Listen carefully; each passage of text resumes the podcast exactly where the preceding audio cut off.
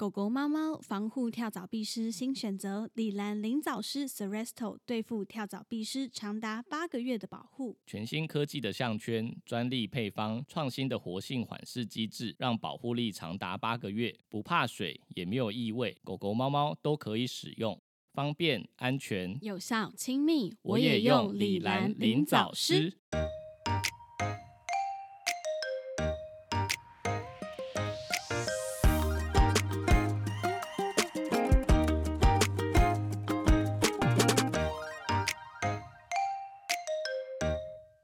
迎来到 Murmur Vet 兽医碎碎念，我是兽医师马克。我是动物医院柜台小鱼。我们的节目会在每周四的晚间六点更新，为大家带来动物医院的日常生活以及闲聊，提供宠物医疗相关的知识。我们前阵子有弄那个投票嘛？对，就是问关于那个自动猫砂机，大家有没有曾经考虑过想要购买呢？然后在上一集的节目里面，我有分享了我使用的心得。那分享完之后，也看了投票，发现哎，其实我蛮意外的，没有想到这么多主人都完全不考虑用自动猫砂机。耶。我以为会有大家都跟我一样懒惰，你知道吗？应该应该大家只是担心危险吧？我觉得，因为之前就是会有一些负面新闻，对，就是说不小心被卷进去啊，还是什么的。哎，的确我在买。猫砂机之前也做了一些功课，还有说我之前有买那个呃冷暖的那个智能窝嘛，那其实之前也有发生一个灾情，我好像在之前节目有说过，就是猫咪进去之后，它可能就是没有平衡好，然后结果就整个倒盖，猫咪就在里面闷死了。嗯，然后它有可能持续在加热，没有很透气，这样，因为它是一个有点。这是什么形状啊？它是圆形的，然后上面有一个斜切角，所以它倒下来之后，等于说就是直接盖在里面。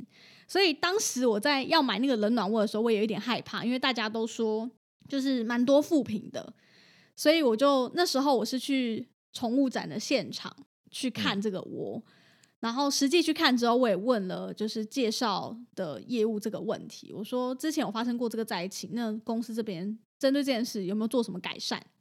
他就说：“哦，有，就是之前那个部分，他没有解释，是呃，一方面是因为进去的那一只猫其实体型本身就比较小，它好像是一只幼猫，那它其实是有建议说几公斤以下的幼猫是不建议使用这个窝的。嗯，然后他后来在新的产品里面，它有新增的一个底座，就等于说它是把那颗球放在一个底座上面去加固。嗯，然后它前面挖洞的设计，它也有留空隙，就等于说它就算真的倒了。”它旁边还是有缝隙可以维持通风。原版的没有底座，但是怎么站着，好莫名其妙。应该说，我看一下哦，它本来底下就是平平的，嗯，对，只是没有再增加一个底座。它现在就很像一个底座，然后上面再放一颗蛋的概念，你懂吗？嗯，所以它上面本来就已经是平的了，只是再增加一个底座去固定住它，确保它不会因为就是哦，猫咪可能在里面玩啊、晃动啊，然后就翻倒。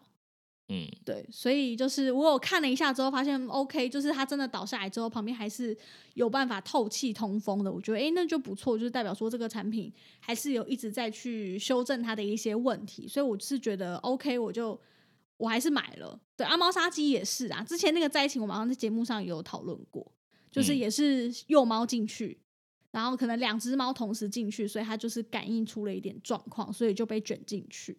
嗯，对，然后那当时我是觉得说啊，反正我只有一只猫啦，所以我是觉得还好。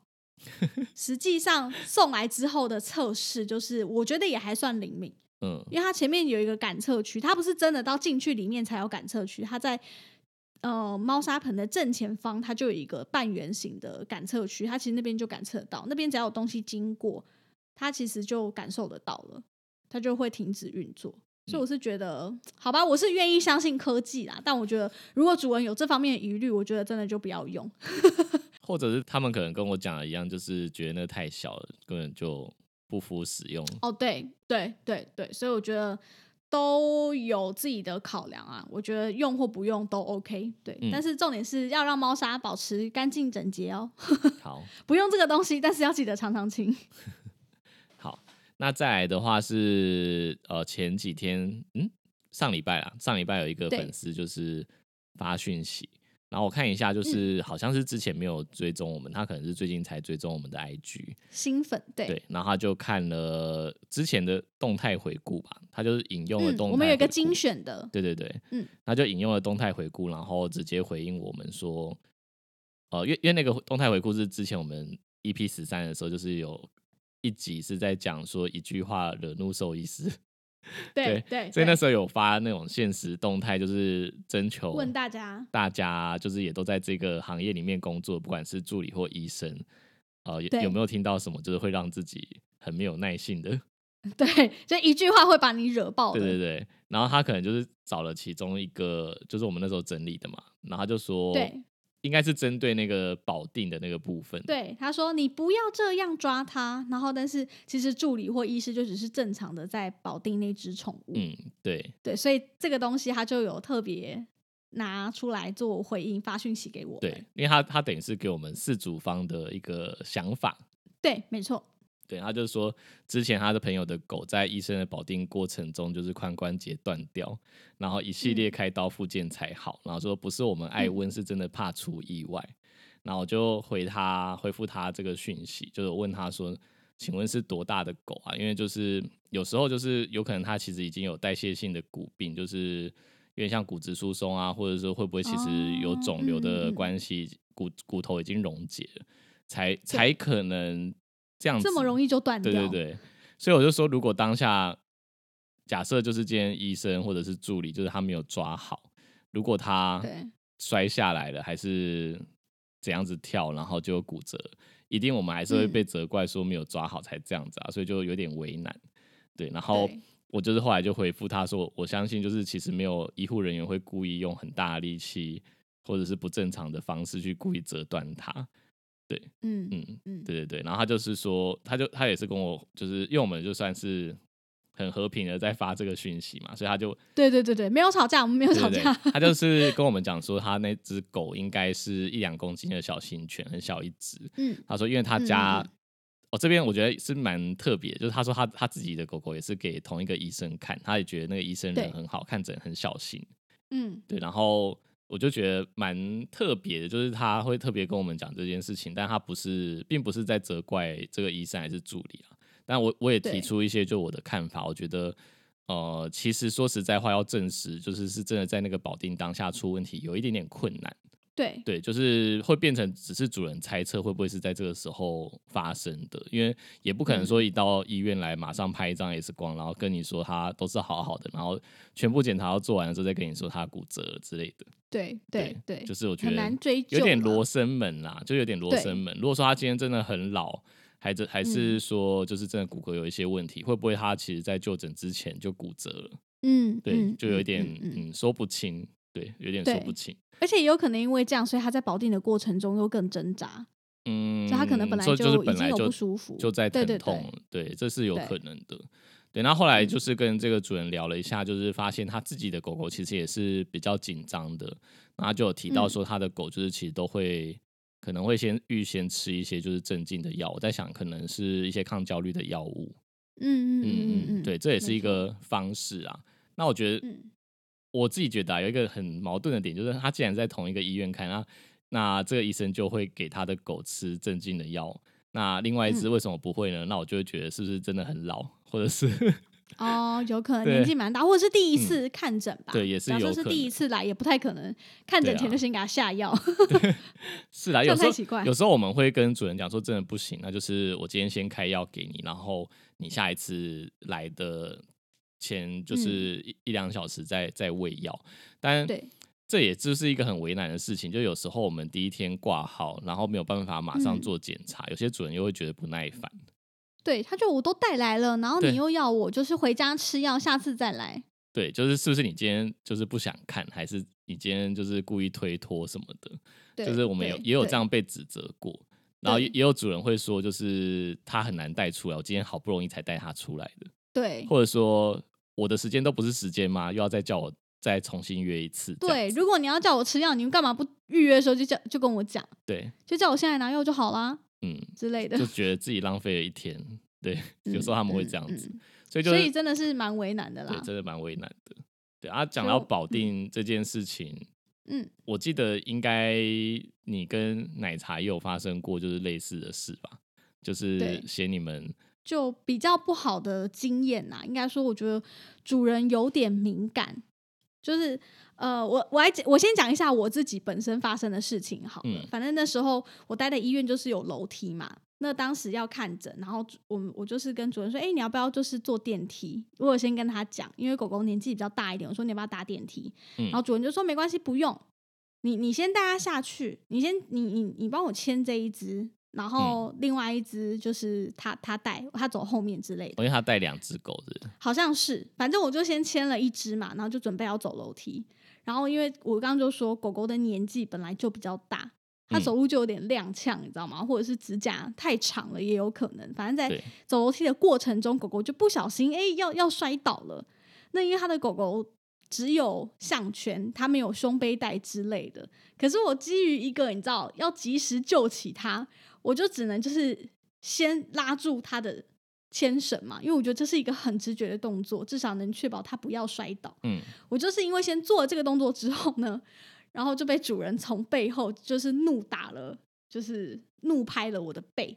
嗯，他就直接用力拍了我的背，他说：“你在干嘛？你为什么要这样拉他？” 他就有点失去理智，你懂吗？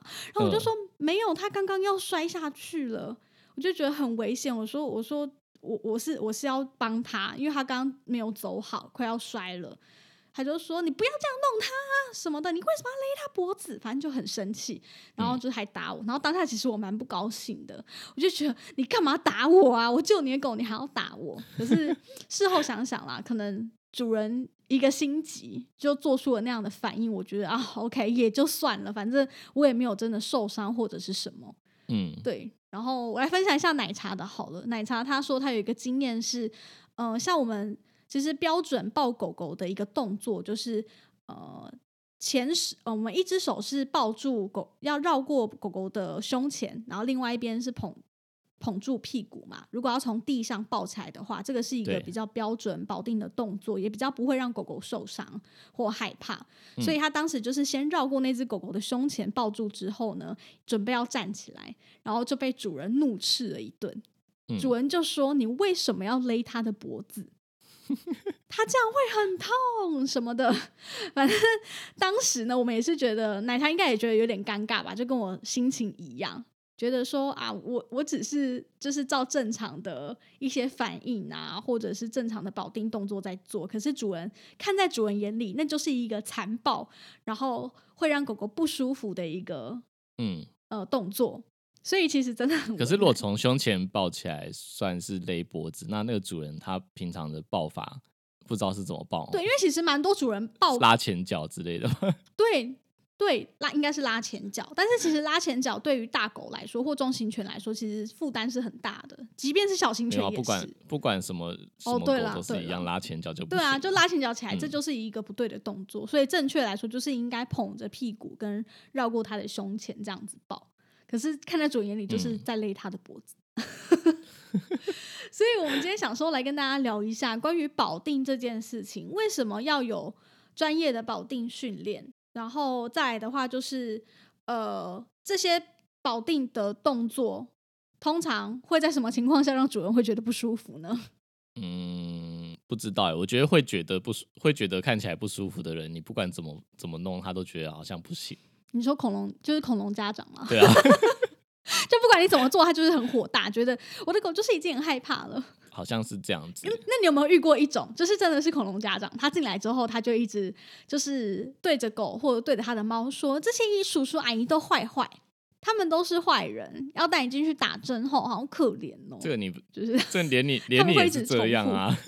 哪有有我哪会？你有，你上次带你你带你小孩来医院，就是你不是带那个你的猫来做健康检查？，对你不是对也一直跟他讲说，你再不乖，等下医生叔叔要骂你，会生气，医生叔叔会生气，这样。不是不是，我我那时候是在威胁 我小孩，啊是因为他他很吵，可是我不是在他需要做什么的时候威胁他。有啊，你还跟他讲说，你你如果不乖乖把饭吃完，就是等下就不能看狗，这些狗都是医生叔叔的。对 对，哎，这不一样啊，因为他没有要做什么治疗啊。可是如果他今天去啊小儿科要打预防针，好了，我不会在医生的面前说哦，医生叔叔坏坏，所以你要打针，我不会这样告诉他。但这对我来说觉得有点类似，哎，就跟他讲说，就很像跟小朋友讲说，你再不乖，警察会把你抓走这样。哦，我不会，我不会这样说，因为我觉得这样是不对，但很像，这样就变成超像的。可是我觉得不太一样，哎。我当时威胁他是因为他真的太烦了，不吃饭，然后他又怕陌生人，所以你又刚好在那，我就说你再不吃叔叔，你就不能看狗。哎，不能看狗还好吧？没有，你不是说会骂人吗？我叔叔会生气，你都不吃饭。对啊，一样的意思。可是，可是你又不是他的医生，你跟他没有什么，你跟他又没什么关系。他会不会以后你又不会帮他看诊，又不会帮他打？他以后可能就会联想，就是兽医就是不好的，啊，搞不好他他不记得你的脸。没有没有，我是说他是在这个环境，然后知道这个职业，但他以后可能长大就是成为一个。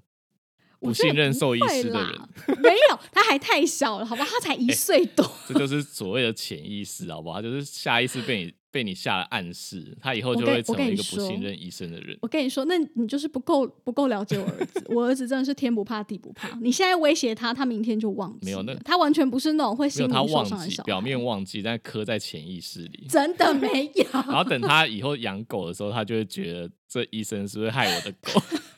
他。你不要扭曲我儿子的人格，才没有那么严重。我们先回到恐龙家长部分，好不好？在恐吓他，你真的要停止。好，回到你刚刚讲的，好，回到好，刚恐龙家长的部分，我就觉得，就是你干嘛一直要传达给你的宠物，就是医院的人都很坏这件事情，就你何必这样子？反正他们听不懂啊。哪有可能听不懂？他们都听。他有可能在讲的时候啊，其实就是在安慰自己，觉得自己是好人。妈，他们是坏人，妈妈都是好人。妈妈带你来医院是为了你好，可是他们都是坏人，是这样吗？应该是这样，我觉得。好吧，对了，反正我觉得这不是一件很好的事情啊。对小孩也不要这样，人类的小孩也不要。我觉得，而且这样子对医生助理来说，其实有点尴尬，你懂吗？嗯，对，当下其实我们也不知道回什么。对，要回什么？呃，对我很坏，I'm bad。好，下次我就这样子回主人。I'm bad boy，你 就这样跟他说。然后看看他的反应是什么，我下次来试试看。对，你就说对对对，叔叔就是 bad，我很 bad。你就这样跟他讲，疯掉。对啊，这这是其中一个。我们来讲到保定，为什么要保定这件事情？所谓的保定啊，其实讲白一点，就是怎么样去固定住这只动物，呃，用正确，然后不会让它受伤的姿势。然后我所谓的受伤，就是除了动物不要受伤之外，就是人也不能受伤。然后又要让我们能够做就是该做的检查，呃，简单一点，例如说。可能看眼睛啊，看耳朵啊，看牙齿这些，它其实也是需要头部的固定。那嗯嗯呃，如果是要量体温的话，我们可能是需要固定住它，让它全身的固定，对，让它不要坐下或者是一直往后退。对，因为我们的温度计是要放在肛门里面的，或者回回头咬人。对对对，然后再来就是像抽血啊之类，我们可能需要抽就是颈部的颈静脉的血，或者是呃。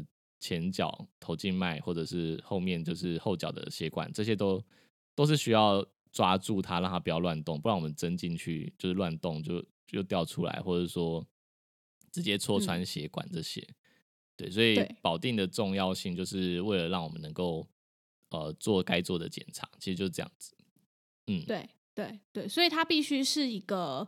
呃，需要透过时间的累积跟训练吧。你必须先了解狗狗或猫咪它们在紧张时候会有哪些反应，或者是它有哪个地方是特别会挣扎攻击人的。你必须要先了解这些事情，先了解它的习性之后，然后才有办法去做正确的保定动作。然后这个保定动作，我觉得也是需要就是呃比较资深的学长姐帮忙指导。对，但是就是这些动作，它就会有一点像那种你知道，像那种格斗。竞技的那种固定术，对，有点要把它十字固定，关节固定啊什么的，然后主人就会觉得这样子好像很痛。对，因为嗯、应该说被抓住一定是不舒服的。呃，可是我们之有可能他的不舒服是嗯心理层面的不舒哦，服，对对对，我说的是心理不舒服，他们一定会面露很惊恐的表情、啊。就是可能其实不到痛，但是他可能一定会挣扎，但是主人的下意识反应就是觉得挣扎就是痛。对，对，我觉得问题应该是在这里。嗯，应该是，嗯，就是嗯，他看起来好不舒服哦，但是他其实没有痛啊，他就就是害怕而已。我们的保定应该说，他是以技巧取呃取向的。对，意思是说，就是抓住我们知道说抓住它这个地方跟固定它这个地方，它会没办法动，嗯或者是没办法挣扎，但是不至于说我们是使用蛮力死命的把它压住，这是这两件事情是不一样的，它是有技巧的，嗯，然后有技术的，所以其实没有主人想象中那么可怕啦。是，对啊，对对啊，嗯，而且正确的保定也可以赶快让这件事情结束啊，对不对，就是尽嗯快结束，他也比较没那么恐惧。对，拖越久对动物来说都是个压力，对主人来说也是个压力。所以说，正确的保定其实还蛮重要的。嗯，对，好，所以就是嗯假设今天真的很紧张，然后在保定上面真的也是有困难的时候，就刚刚有嗯提到说，我们可能会预先开一些就是比较抗焦虑的药物，在就诊前的时候先嗯嗯嗯嗯服用。然后有一种情况是，呃，有时候主人可能会跟我们讲说，它真的很难抓来啊之类的。嗯嗯，那有可能就我们会视它的健康的身体健康的状况，呃，有可能嗯会是在当下就做镇静，就是打镇静的药物，让他哦我以为直接睡着。我以为你要说先在家里把它就是下药，先下药把它迷昏，然后再带来。哦，就是先投药是可以啦，但有些主人就是会说他的猫很真的很难被抓出来，他今天好不容易带出来了。我们也是遇到这样子的啦，对，也是会有这样的情况。嗯哦，对啦，就是真的没有办法，就只能先镇静。但是镇静不一定对动物来说是一件坏事啊。有的嗯主人会觉得说，哈，这样子它不就又就是要打针啊，会不会对身体造成很大的负担啊？当然，这些东西我觉得都是兽医师会在事前先评估过它的身体状况适不适合做这件事情。嗯，那镇定的用处其实也是让猫咪就是不要这么紧张，或让狗狗真的压力不要这么大。对，就睡醒，就像睡醒人就结束。人类有时候去看牙医，有的人就说哦，他很怕看牙医，他希望就是直接睡，就是睡醒，对，嗯舒眠麻醉 就是我躺下去就睡着，然后醒来就已经结束，嗯你懂吗？就是睡着还不如还呃醒醒着还不如睡着 这个概念。嗯，对，好，好，那保定的部分大概就讨论到这边。假设说你有更多对于诶医生为什么要这样子做保定，或这个姿势，你觉得有什么疑问的话，都可以再发讯息给我们。嗯对我觉得主人应该蛮多这类型的疑问啊，为什么这时候要这样抓？为什么一定要抽脖子的血？不能抽脚就好了吗？这感觉也是 其中一个主人会想知道的事情好。像还蛮常人问的。但我之前好像也有提过大概的情况嘛。如果有兴趣的话，可以再跟我们说，我们可以再来讨论一下，就是呃关于抽血部位这件事情。嗯，因为我们还蛮常遇到主人问的，吼，好，OK，那就是下一个话题。呃，奶茶查了一篇新闻啊，啊，对，这应该是上周，我看一下这是上多少多久前，上个礼拜的新闻，嗯，就是说看到了，有一个对男生酒后就是逗弄邻居家的比特犬。啊，不是不是邻居家，他到朋友家做客就是喝酒嗯。聊天，对，当客人，然后喝醉之后就一时兴起，然后一直逗弄旁边的比特犬，然后主人这时候其实也有一直警告他，他说不要摸它，它会咬人，然后那个男生就一直可能喝醉了吧，就说没关系啦什么的，结果才刚讲完没多久之后，就被那只抓狂的比特犬就直接咬中右大腿的内侧，嗯，然后就直接爆血，然后送医就不治，是一个 有点惨的故事。对，但是，嗯，知道怎么下评语啊？好难哦。嗯，我觉得哦，我可以分享一个我自己的经验好了。嗯、我我觉得啦，就是像你喜欢狗狗或喜欢猫咪，我觉得是一回事。可是你真的，当你在路上遇到其他的狗或其他的猫，不管是有主人的或没有主人，能不能接触都要好好的想清楚。对，就是呃，例如说你很你遇到这只狗狗很喜欢，在散公园散步遇到，你就说你可能你要摸之前，你一定得先问过主人嘛。诶，狗狗好可爱，我可以摸它吗？我觉得这个是对主人也对狗的一个尊重。嗯，主人不一定会想把你的狗给他摸啊，对不对？他搞不好你觉得你手也太脏了，为什么要给你摸 之类的，搞不好会有这种想法嘛，对不对？所以我觉得那是彼此的一个尊重。嗯，然后我说我自己的经验是，有一次我带我家的猫要去美容，然后因为我去的是那种连锁大卖场里面的美容，我就提着我家的猫，就背着提笼，嗯，就在那个美容室外面等着美容师要出来接。那在这时候就遇到一个一个家庭，就是有爸爸妈妈，然后两个小朋友。小朋友这时候就过来，一直看我的笼子里面装的是什么动物，嗯，就东看西看。其实当下我已经觉得没有很舒服，因为我觉得你要干嘛？我的猫要洗澡已经很紧张，你不要再就是烦它。所以当下我就是自己又更就离他们又远了一点，但是小朋友就很好奇嘛，就一直过来，然后父母也在后面就是看东西，也没有要管小朋友。小朋友这时候就做了一件事情哦，他把手指插进了我的提笼里面，嗯，想要弄我的猫。然后我就有点生气，我觉得什么意思？就是你家长不管就算了，然后而且那个小朋友其实已经够大，我觉得应该有三四年级吧，他就直接把手指放进我的我的笼子里面。还好我家的猫是真的很温驯，就是很乖，没有想要咬人。嗯，那如果你看这样，如果真的一咬下去，那谁要负责？对啊，我要我要陪那个小朋友吗？还是说小朋友假设我的猫咬到他了，然后也是也受伤了什么，在笼子也很发火抓狂，指甲断掉了，嗯，那那谁要负责？他要赔我医药费吗？所以这就是一个我觉得是互相尊重，不管是大人或小朋友。我刚刚讲的是小朋友的案例，可是我也遇过很多大人都是这样，在路边看到可爱的狗就伸手要给人家摸，嗯，就什么意思？那就是别人家的小孩，你不会随便说看到这个小孩可爱就摸人家头吧？会啊，会不是有一些，不是有一些有一些长辈不是会长辈？吗？如果你抱欢婴儿，然后在外面也是有可能会被人家摸，不喜欢，我会拿酒精喷他。就是不是有人会捏捏脸啊，然后摸摸头啊？对我，我说真的，我不喜欢，嗯所以我的我的宠物我也不喜欢，所以当时那两个小孩是真的有惹到我。嗯，我那时候就有点，其实我有点黑暗，然后内心的黑暗面就想说啊，怎么我的猫就不是一只金吉拉或波斯，就是个性超凶狠，直接咬爆他小孩的手。抓我当时心里有可能，就是有一个这么黑暗的声音。嗯，但但你当下有制止的那个小朋友吗？有我说不要摸，我就有点生气，我说不要摸，然后我就走了。因为我当时急着，因为美容好好像美容师刚好也出来了吧，我就直接把它提起来。因为我原本是背着嘛，所以它距离可能离外面比较近。后来我就直接把它提在胸前，嗯，我就不是很开心，因为我就觉得你干嘛乱摸我的猫，你这死小孩！我当时心里就这样想。好，所以我觉得，嗯比特犬这事情也是这样，主人都已经警告你了，然后你还一直去弄它，我也觉得啊，能怪那只狗吗？我觉得狗是无辜的，好不好？嗯，所以结论就是不要在朋友家喝太醉，对，然后 对，不要去有比特犬很凶的朋友家，朋友家，对。然后喝如果你喝醉之后会做 出一些没办法控制的事情，你就不要去有比特犬的朋友家喝酒，嗯邀他去你家，这样就好了。对，然后叫他不要代购，不然还是一样怎么办？结论是这样，不要喝太醉。对，好，好，下下一个，哎、奶茶千辛万苦整理这个新闻，会不会他就是他在另外一端想说，靠，我整理这么久，然后你们就这样结论下的这么烂？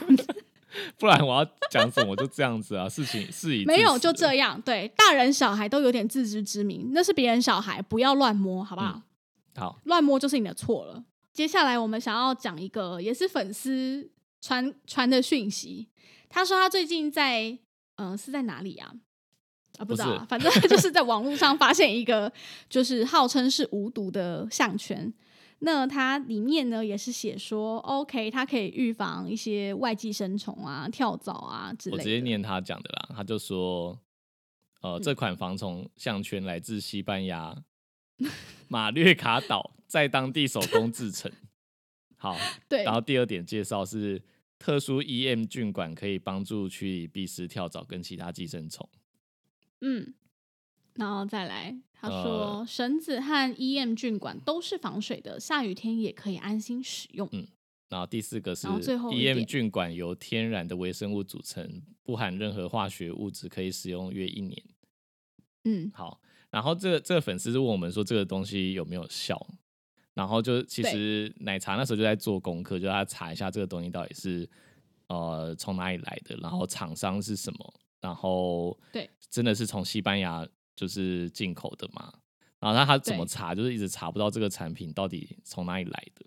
嗯嗯，然后所以他本来做做的那个就是稿子啊，就给我们，就他就说这也查不到从哪里来。然后，然后我刚刚我们刚刚就是，他说我真的找不到。然后讲说找不到，那我要讲什么？对，但所以我刚对，刚刚我们就是在讨论的时候，我就查了一下，我大概花了 EM 菌管到底是什么？对我花了十五分钟吧，然后查了一下，嗯，那我有帮大家找到答案，就是 E E M 嗯菌的话，它是一个嗯，怎么讲？它是一个日本人发现的，对那其实就是呃，它它不是一种细菌，它是一一堆细菌。对，它是一堆细菌。它之所以叫 做 E M 菌的意思是，就是说 effective microorganisms，、就是呃有效嗯微生物。对所以它大概是包含了五十几种细菌，然后那些细菌就例如说什么乳酸菌啊、放放线菌啊，反正它就是一些呃怎么讲，在大自然的，例如说土壤里面可能就有常在的一些比较好的细菌。嗯嗯，对，嗯，打个比方好了，就是很像泥土或者是水中的益生菌啊，就这样简单讲，它就是一堆。嗯对对对对对。然后我们刚我刚刚也有查了一下，它其实还普蛮普遍被运用在，例如说水产的养殖业啊，然后跟呃禽类的养殖业也都有在使用。嗯那很常会就是加在水里面，对，或者是泥泥土嘛，嗯就园艺的部对分。，就是呃算是肥料的一种，它能够让它的土壤变得更肥沃，只是它是比较安全环保嗯，的一个产物。对，就是就刚刚讲说，就是它是个土壤的益生菌嘛，所以它就可以排除掉那些不好跟坏的细菌。对对对，所以它就是被认为说可能对一些植物啊，哦，可能有帮助。那嗯，就是一个天然的东西。对对对，然后我我我刚看完之后，就是觉得比较特别是，因为它那个项圈啊，看起来像是有一个嗯管状的物质，然后再用很漂亮的绳子就是编起来。对，它是散绳啦，所以看起来就是蛮，的确是蛮好看的。如果戴在宠物的身上，是一个漂亮的项圈。对，然后我就好奇说，既然 EM 菌它是一种菌，那为什么它中间用那个它嗯自己自称的什么 EM 菌管？为什么它就可以对这个菌就可以活在里面？所以我就看很好奇，我想说这个东西到底从哪里来的？然后我就开始查这个东西，它的 你要讲你惊人的发现，呃也不是什么惊人的发现啊，就是我找到它它的原料，就是它的对这个手环到底它的材料是从哪里来的？然后就查对，没有，因为你一开始说你觉得这个东西看起来很眼熟，，它长得好像在哪里看过它长得。很像水族馆那种，就是嗯陶瓷陶瓷管。那陶瓷管它就是放在水里面，它可以过滤一些微生物。长得像 BB 糖的东西，嗯，再长一点啊，反正就是柱状的。就是粗长一点的柱状的 BB 糖。对对对，然后呃，因为我之前常常逛水族馆，我就会看到这个东西。我相信有逛水族馆应嗯该都见过，就是它就是柱状的管状的东西，嗯然后一大包，的对对对。然后就觉得长嗯很像，所以我刚刚就去搜寻有没有这种陶陶瓷还是什么石头的管子，然后又跟这个 EM 菌有对对关系。然后我就查到了，就是呃，国外有卖，就是有卖这种就是 EM 菌的管，然后它大概是一大袋，可能它上面嗯。是写 one liter 啊，就是一公一公升，就跟猫砂一样的那种计算方式，一大袋。对对对，一公对，然后一大袋的话是我刚刚讲多少多少多少钱啊？忘记了，反正就啊。折合台币是一啊，千二对对对，三它是欧元三十啊，八欧元吧，然后算起来就是大概一大袋是一千二。对，然后所以对他可能就是把那个一千二那个东西，然后拿五到十颗出来，然后把它编成项圈，像应该是这样子，应该是这样。所以他说，所以他上面说完全防水嘛，对不对？因为它本来就是放在 水族缸里面。对我刚刚看它的这个原料的，就是这个材料，它就是一大袋嘛，他就说它的使用方式。那我就是看了，它大概就是说可以放在呃水里面，就是水族箱里面，可以帮助就是细菌都是好菌，不要是坏菌。然后他说也可以放在我们人喝水的容器里面，因为这些好菌就是对我们人可能会有一些帮助跟益处。那也可以放在什么嗯咖啡机啊、饮水机，然后马桶水箱，还有对宠物的水碗，就是它的介绍就是已经写到这边，就是反正就各种放。对，但都几乎都是建议放在水里。然后我是到就是查到中段的时候，发现它的产品介绍有说，就是也有人会把它做成项链，然后嗯呃嗯可能嗯对人有一些好处。它上面写说什么？对，有一些功效。呃，maybe improve your well being 这样的，就只是这样子，就是他他只是说可能会改善你的生活，对，但是没有对说可能会没有说怎么改善，对对就是大概是这样。然后但我查的它的商品介绍就是通篇没有讲到可以除跳蚤或蜱虱。嗯对就是这个是我这个是我可以确定的，就是我也查不到相关的嗯 paper，、就伊彦菌跟寄生虫有什么关系查不到，然后他自己的产品介绍也没有，对，所以我自己合理的怀疑，他就是把他就是买那一大袋，然后把它做成项圈，嗯 你真的要被告哎、你到底在干嘛然后？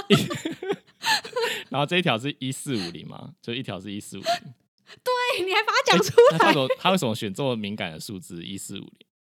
哎、不要这样子，我们没有讲政治，没有，它就是一条卖一千四百五。然后我刚刚有看，它有分大小，嗯你知道，就是比较大型犬的里面，可能大概会用到十呃七呃十颗嗯，十颗左右，然后我们呃比较小型小型犬的大概就七五到七颗、嗯这样，好，然后那一袋卖 一千二，嗯，对，好。然后它一条卖一四五零，好，反正就就到反正就是哦漂亮的手工艺品，我觉得可以啦。但就是它就是嗯装饰用的，我觉得要除藻应该很对难。嗯，对，也不知道有没有效啦，所以就把这些东西拿去买有经过科学实验证实的一些、呃的一些药品，或者是你可以找我自，己你可以找，就是也是嗯用这种绳子编织啊，然后但是中间那一颗一颗的换成水晶，我可能觉得可能比较漂亮。一四五啊，对我会买。如果它真的这中间么漂亮，或是中间是土耳其石，哦，可以漂亮，嗯可以，那这样就可以。对，好，好啦，就这样。不要再卖这种东西。好，大概就这样回复一下粉丝的问题。OK，然后最后我们呃同样是粉丝提问的部分，他想要了解说，其实一直很好奇，就是兽医师或者是兽医助理柜台，反正不重要。我们会喜欢哪一种类型的家长？因为他说他自己本人是会做详尽的功课，然后也会拿着药单去查，然后也会研究开药的剂量，然后仔细记录病程的一个家长。嗯，他想知道说这样子是会讨医生喜欢的吗？还是说其实会被医生讨厌？嗯，这是真心话大冒险的时间呢。好，我我先讲好，然后等下换你讲。嗯，就是其实我我不讨厌主人做功课啊，就是我觉得主人做嗯功课其实有时候会让我省省一些力气，就是我在解对释，你不需要从头解释我。还是可以从头解释，但是就是我不用再三的确认他真的有听懂嘛。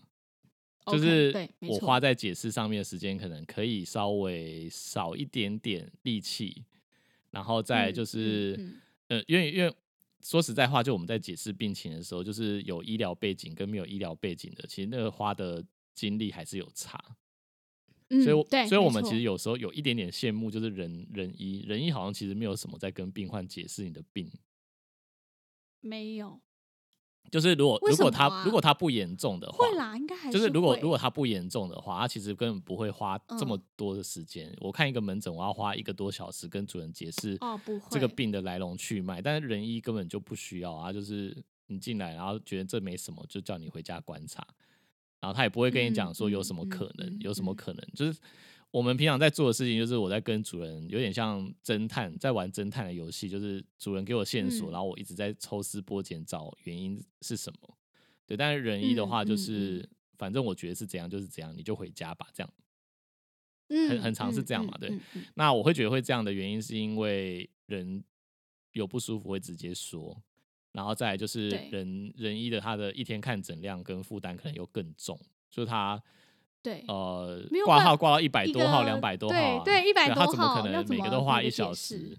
那根本就看不完。哦哦，我我知道，我知道。人医如果说他真的有需要这方面的资讯，嗯像像我们以前要生小朋友怀孕嘛，医生不会在诊间里跟你解说这么多，可是他们会有一个卫教师，就是另外找可以咨商对对对，卫对、嗯对卫教师或者是护理师会跟你做一个比较详细的解说。例如说，你今天要做这个手术，他会把你带到卫教师，告诉你这个手术的内容会是什么，嗯，你需要准备哪些东西，入院前会有哪些准备。对，这些会是另外一个卫教师去告诉你，不会是在诊间然后浪费医师的时间讲这个东西。可是我们没有这个东西，，好，反反正反正反正就是我想要讲的，就是 人嗯人一就是不用解释这么多，其实我有一点点羡慕没，错。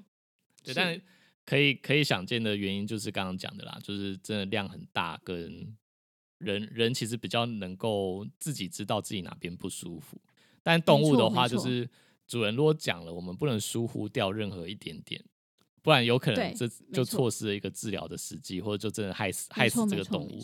对，所以对我们会花很多时间讲。那我会喜欢就是有做功课的主人，因为他可以节省我一点点时间跟精力。嗯，对。他会说：“OK，我这边有做记录，嗯然后还是说，呃，他之前曾经在几点，今天晚上发生了哪些东西，对啊有些他有拍照记录下来。有些主人会整理很详尽的那些，就是他的体重、体重啊，然后每天喝多少啊，喝多少水，对对对对吃了什么东西，昨天打了皮下打然了多少？后几点的时候吐，有时候可能都比我的宾利写的还要详 细。对，没错，没错，没错，嗯没错。其实我觉得这样是好的。对啊，对啊，因为这样我就可以知道他之前到底做了哪些检查，然后发生了什么事，然后嗯就是 file 夹打开、都可以看到之前的血检。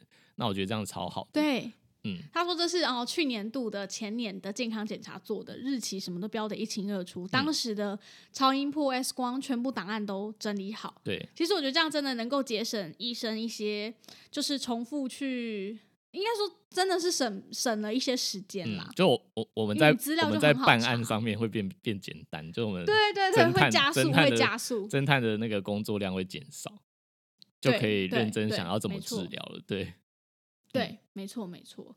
而且有做功课的主人，我觉得，呃，他可能会告诉你说，哦，他自己觉得他的动物怎么了，嗯发生了什么事情。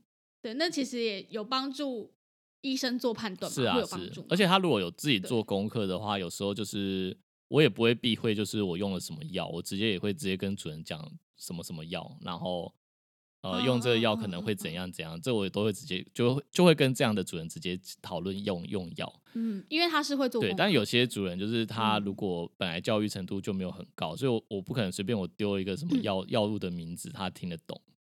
对，对或者是讲一个学名，对，就是疾病的学名，对，就例如说，他也不会可能是就是例如说白血球变高，然后 嗯如果是用很学术的讲法，就是说可能有疑似感染啊、潜在的感染啊，或者什么发炎啊、嗯嗯哪边有脓疡啊什么的。但如果说是对今天是教育程度比较低的，例如说一个乡下来的阿丧。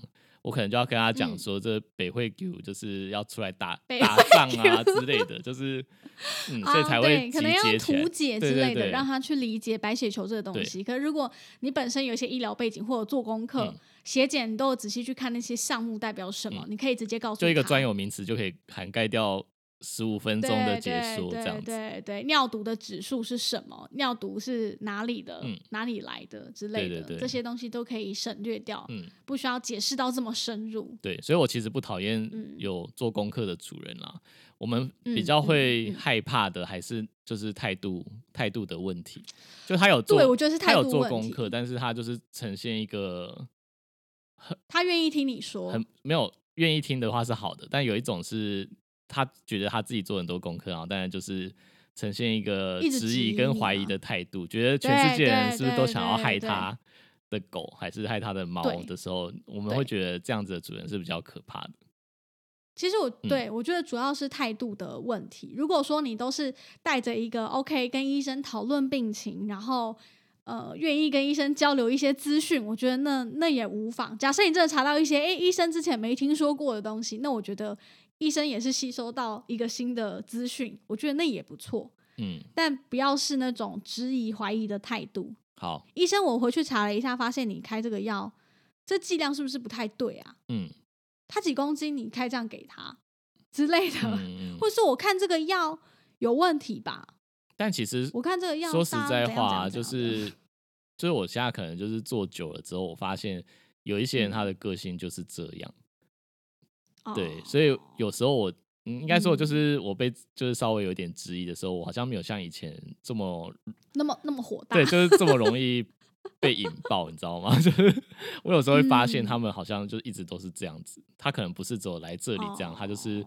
他的生活就是充满了质疑，哦他没没安全感，然后没人哦，我懂，有一些就是他他真的比较没有他觉得安全感的。剂量有怎样，反正我们如果做的是对的事情，我就好好的再跟他解说为什么我这样子开，然后、对啊，我甚至他他如果真的时间这么多，真的很想知道，然后我也没有什么棘手的病病患，就是一定 你说就在整天跟他讲，对啊，我就我就对啊，反正我反正如果我没有什么棘手的病患是现在一定需要我的，那我就会好好跟他解释啊。我甚至把药点拿出来，然后跟他讨论说为什么会这样开。对，因为其实药物的剂量它本来就没有一个固定的量，对通常它有一对个范围，然后再来就是呃所谓的要点，我刚刚讲的要点就是兽医有一本要点，嗯那那个药典它其它其实是整理就是近年来的一些研究，上面告诉我们说怎样的剂量是合理的，但它其实那个剂量它是有可能会随着时间改变的，就是它可能每隔几年它会一直出有新的对，会出新版的药典，然后药典就会再告诉你说这样的剂量才是对的。像我们医院就有两本啊，就有一本新的跟旧的，对对嗯嗯，我看你们两本都会看呐、呃，都会看，因为它其实它不会只列说最新的那个是什么，它就是旧的也会写上去。对，所以如果我们觉得这个药物物它其实已经很老了，就是没有什么更新，其实你看对看旧的也是可以得到参考的。那如果是这个药物它哦本来就是现在嗯研究还很多，它还还很新颖的药物，那你看新的参考价值就会比较高。所以我们两本就都还放在医院这样子。嗯啊，我懂，我懂，我懂。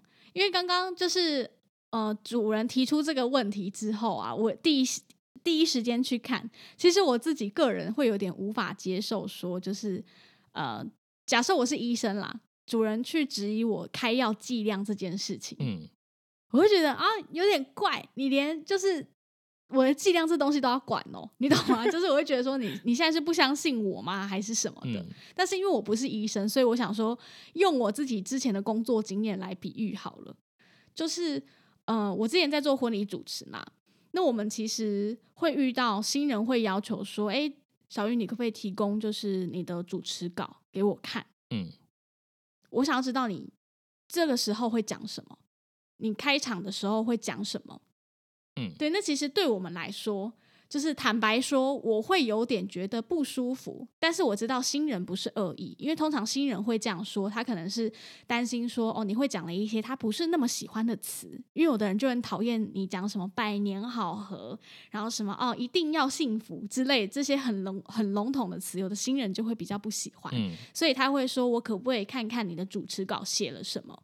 所以这时候其实我会告诉他说：“呃，你是不是有什么不希望，呃，我提到的词或者是什么样的呃内容，你是觉得尽量不要谈提及或谈到的？”嗯那他们通常会说：“哦，对对对对对，就是我不希望你讲到什么什么什么。”OK，我觉得这样我就可以接受。但如果说是真的那种，哦，可是我想要知道你会讲什么，我就觉得说你现在是不相信我，是我会觉得是有一点被不信任的感觉，我会嗯有点不舒服可了能。我个人的可能可能你的婚礼主持也做不够久，做久了你可能就跟我一样。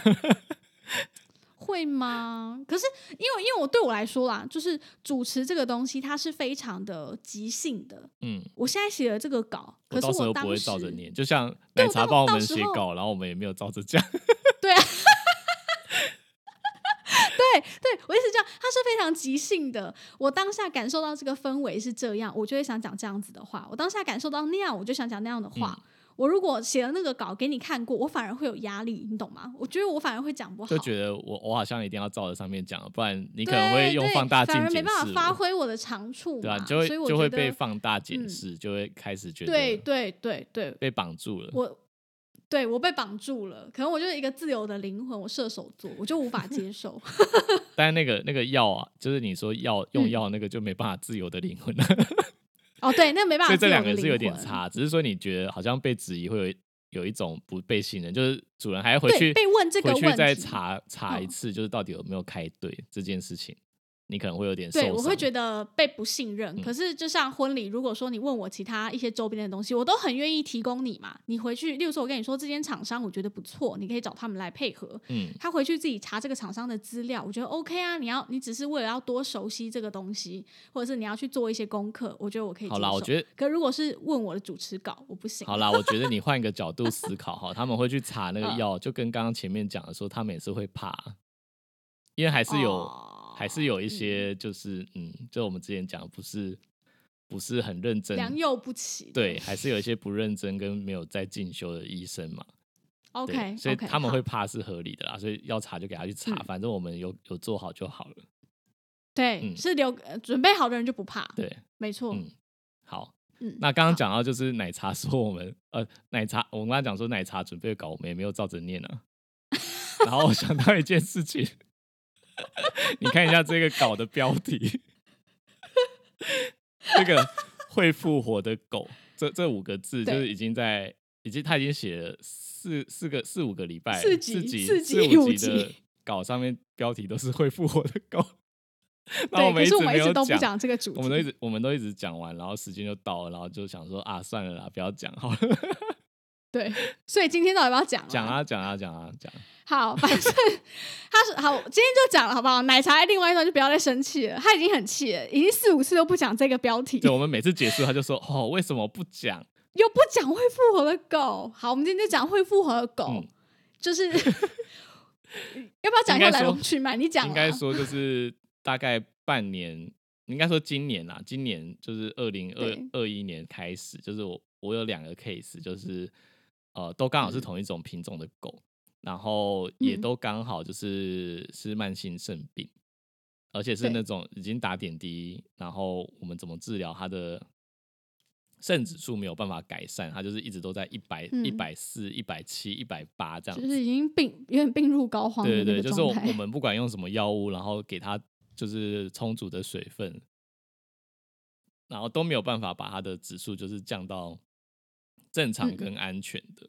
然后，但对是对对，但是我发现一件事情，就是他们的耐受耐受度度。很强诶、就是对啊，我现在仔细想想，应该有三个病例哦，就是有两个是没有办法好的，然后有第三个是我跟主人讲说，可能大概只有就是几个月的时间，但是他到现在还活着，所以总。共有三个病例，然后另外两个是呃也是状况很糟，然后有其中一个我记得上次好像有提过，就是主人甚至已经做好就是要安乐死的心理准备。